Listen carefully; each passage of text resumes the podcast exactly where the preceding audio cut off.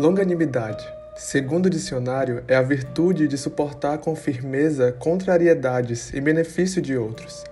Paciência e resignação com que se suportam as dificuldades da vida.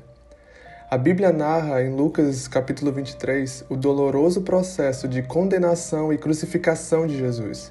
Ele foi falsamente acusado, ridicularizado, caçoado, punido, entregue à vontade dos homens, insultado e finalmente executado.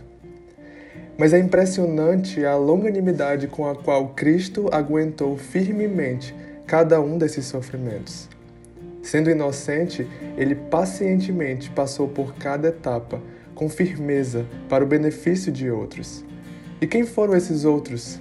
Eu e você.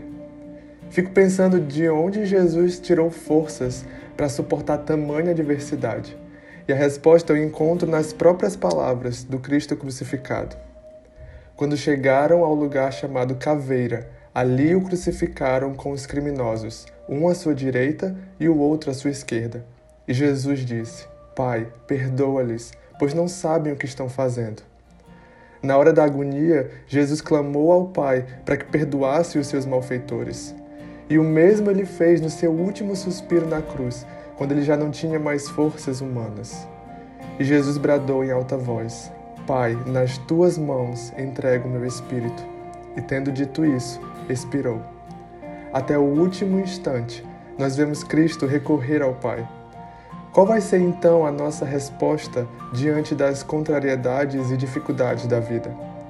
Eu convido você hoje a olhar para o exemplo de Jesus e clamar ao Pai para amar e perdoar aqueles que lhe machucaram, por exemplo, para superar os desafios do seu casamento ou para prosseguir naquele trabalho que parece exigir mais do que você é capaz de fazer.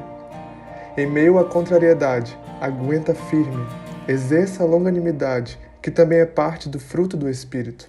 E lembre-se, você não precisa fazer isso sozinho. Você tem um Pai pronto para ouvir o seu clamor. Você só precisa chamá-lo.